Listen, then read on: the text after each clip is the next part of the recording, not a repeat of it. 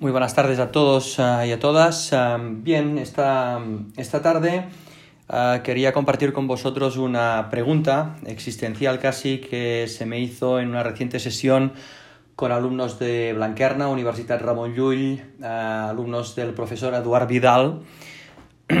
y, y, bueno, la pregunta fue muy, muy simple. ¿Es mejor luchar para aumentar la penetración de una marca o luchar para aumentar la frecuencia de consumo de esa marca. Y, y aun teniendo la, la, respuesta muy, muy, muy clara y pudiendo hacer un post de 5 segundos, porque la respuesta es penetración, ¿eh?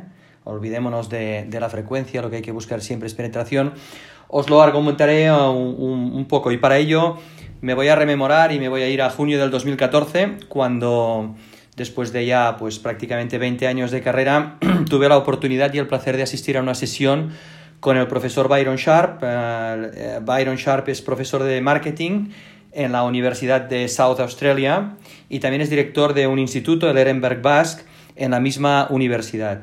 Uh, entre otros, probablemente os puede sonar Byron por haber escrito uno de los libros que más uh, de moda está en el mundo del marketing en los últimos 2, 3, 4 años, que sería How Brands Grow, What Marketers Don't Know.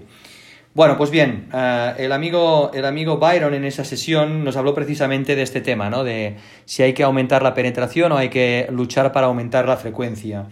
Y, para ello, uh, Byron, que es un estudioso del tema, un científico del tema, se, se basó precisamente en eso y nos dijo que el marketing, lejos de ser un arte, uh, que a veces lo puede llegar a ser también, es sobre todo una ciencia y que por uh, los centenares uh, de casos que él había estudiado con datos, las, las marcas que crecen, crecen siempre porque su base de consumidores aumenta, ¿eh? aumenta su penetración y no porque uh, los pocos o muchos consumidores que tiene esa marca se mantienen estables y se dispara la frecuencia.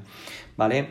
Uno de los ejemplos que, que puso uh, Byron fue precisamente uh, un ejemplo que me tocó muy personalmente, porque Byron nos preguntó si en marcas con un altísimo nivel de penetración pensábamos que esa, esa regla aplicaría o no aplicaría y nos pidió marcas de, de, altísima penetración que estuvieran cercanas a nosotros. Yo respondí muy rápidamente Coca-Cola y entonces uh, Byron asintió, dijo efectivamente Coca-Cola es una marca con una penetración altísima y, probablemente sí podáis tener la duda de si una marca con tan alta penetración pues puede, puede crecer todavía por penetración adicional o por, o por frecuencia.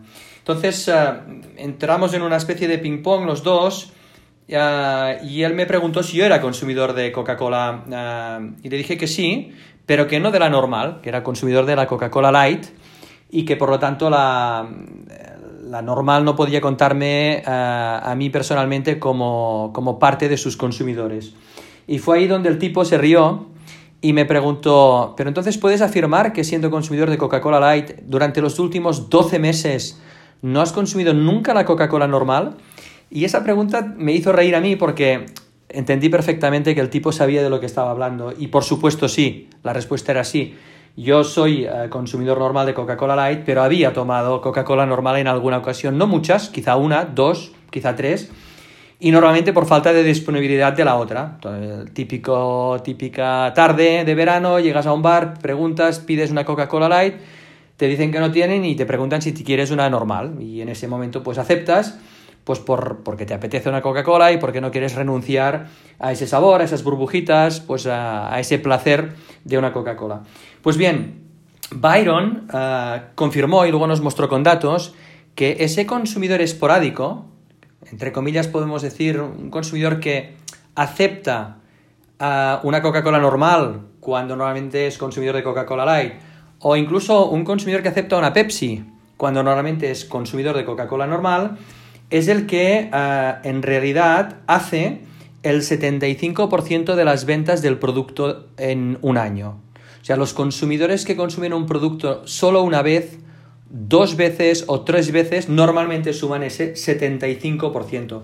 Y esto es algo que uh, está probado científicamente, Ah, no hay excepciones, de hecho yo he buscado esas excepciones durante los últimos años y no las he encontrado y por lo tanto podemos llegar a la conclusión de que la parte más importante de las ventas de una marca no son nunca los heavy consumers, son siempre los light consumers y por lo tanto tenemos que luchar para tener la cantidad más alta posible de light consumers eh, en, nuestro, en nuestro portafolio. Por lo tanto, volvemos a la conclusión que os anticipaba al principio de este, de este pod. olvidaros sinceramente de la, de la, frecuencia, vayamos a buscar penetración adicional porque al final lo que funciona es, uh, es penetrar.